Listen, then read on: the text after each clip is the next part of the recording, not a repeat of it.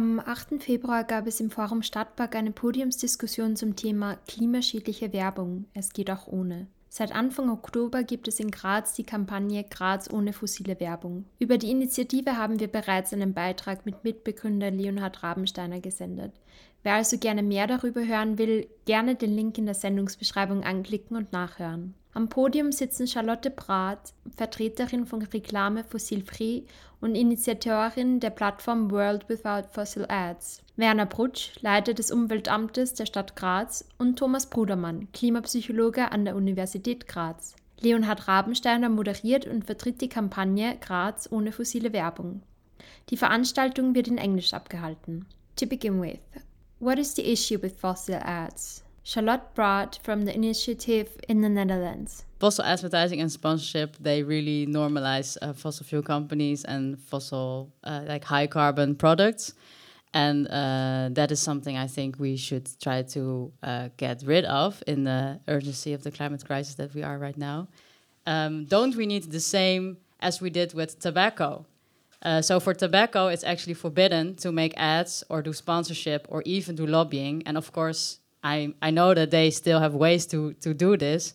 But uh, when tobacco ads were banned, this really triggered the whole yeah mindset shift i would say in how this product and how this industry is perceived and that's kind of the founding idea of the fossil free advertising movement in the netherlands there have already been successes of campaigns against fossil ads and the first big win they had is when in, uh, Amsterdam in 2020 said we actually want to get rid of these kind of fossil advertising. So for uh, SUVs, for flights, uh, for the fossil fuel industry like Shell and BP. And this was uh, world news. There was not a, a, city yet in the world that has said something like this before. And now, uh, with the website World Without Fossil Ads, we try to create a platform to show that there's already many cities in the world and many uh, museums that cut ties with the fossil fuel industry, in uh, universities that uh, cut ties with the fossil fuel industry. Today, actually, my colleague was counting already uh, 14 cities in the Netherlands have uh, either passed a motion or you know stated in another way that they want to ban fossil ads, and that's almost one in 20 uh, municipalities in the Netherlands. Yeah, so it's really uh, like a snowball that keeps on rolling, and uh, we really need that because the fossil fuel industry is also really dependent on their ads and sponsorship to still be, you know, as accepted as they are uh, in our society. A question from Leonard Rabensteiner. Co-founder of Graz ohne fossile Werbung. Talking about uh, the ration rational part, um, so we, we, we do think we decide what we think is best. We do think we decide uh, what is necessary. So uh, is advertisement actually relevant? Mm, well, we can ignore it. And somehow this is a market of millions and millions of euros and dollars in different countries. Um, is it is it really the case that we're super rational beings? Climate psychologist Thomas Brudermann. Of course we are not. So that is the, uh, the short answer. But I think even if we were super rational, we would find ourselves in a very paradox situation. Uh, on the one hand, we are being told go green, protect the environment, save energy, be a better person uh, for, I don't know, for decades already. But then if we look at the bigger picture, the bigger picture tells us something totally different. It tells us consume, pollute, and yeah, burn the hell out of fossil fuels. I had a recent experience. Uh, I was going to Vienna, and for going to the train station, I take the tram because I'm a pro environmental person. But on the tram, of course, then I see advertising. And what I saw on this one tram uh, ride was uh, advertising for the best airline in the world, uh, for cars, and for a sustainable single use barbecue. so, so, these are the things that I see, right? And uh, this is a very paradox situation. And as a consumer who is maybe not uh, reflecting all choices, uh, I mean, what is the narrative you get, right? It, it's definitely not go green. Back to Leonard Rabensteiner.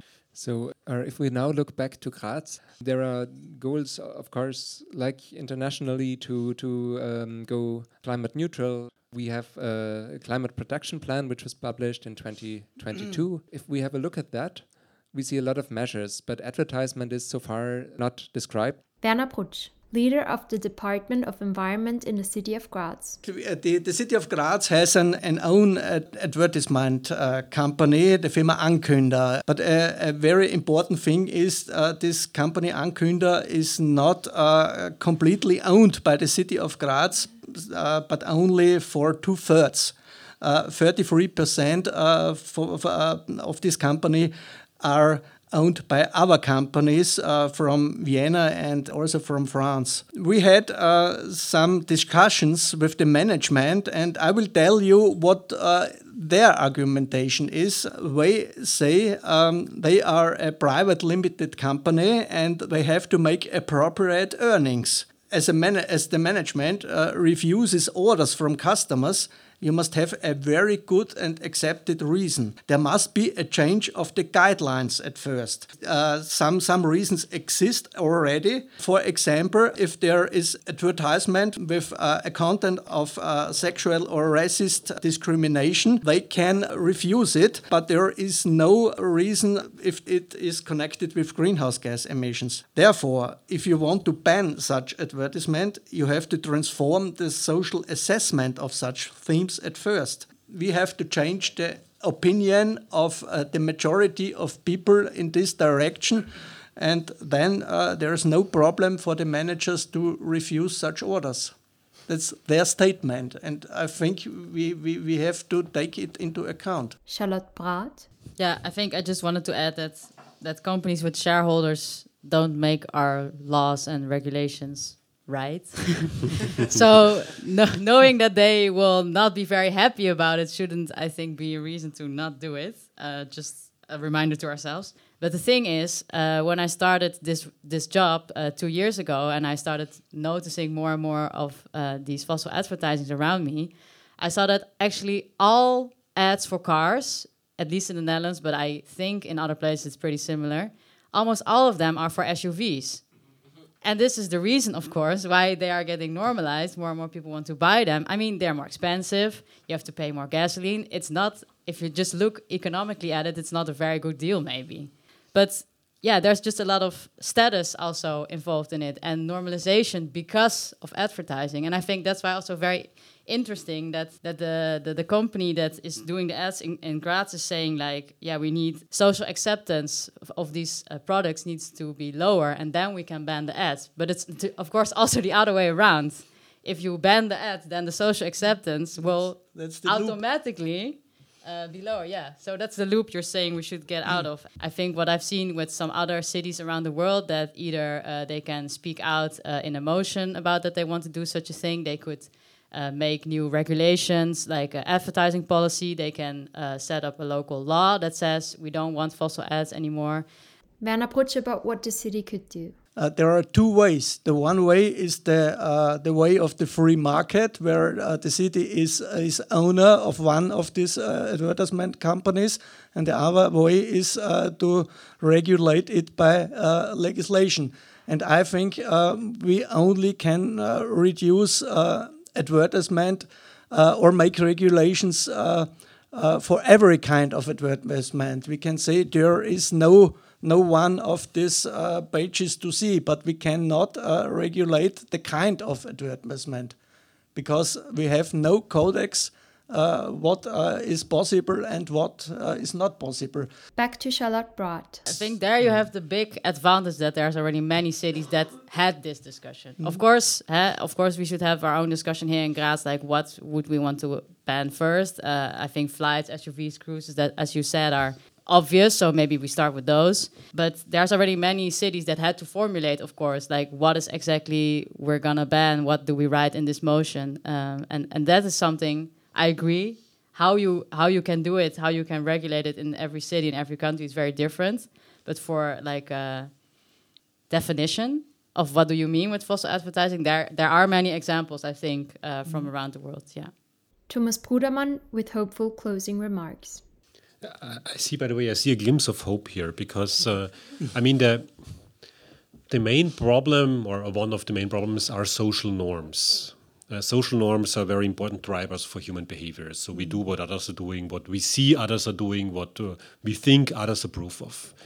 And uh, very often when we um, used social norms in environmental campaigns in the past decades, I would say, then these norms were consumption based.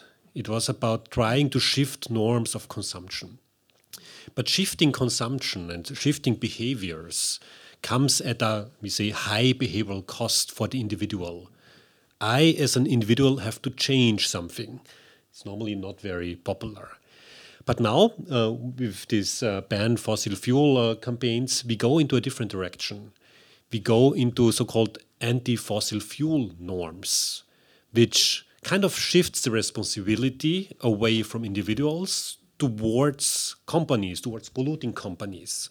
And the good thing with these anti fossil fuel norms is that they come with low behavioral costs. So it's very easy for people to be against fossil fuels because they, or at least say they are against fossil fuels, because this is not difficult, right? And uh, therefore, I believe that uh, public acceptance of banning cars might not be high. But public acceptance of stopping advertising for cars could be much, or probably is much higher. And therefore, I think that uh, such campaigns are very important door opener. Right? It's not the overall solution, obviously, but it's a very important part of solution because it addresses the overall uh, narrative.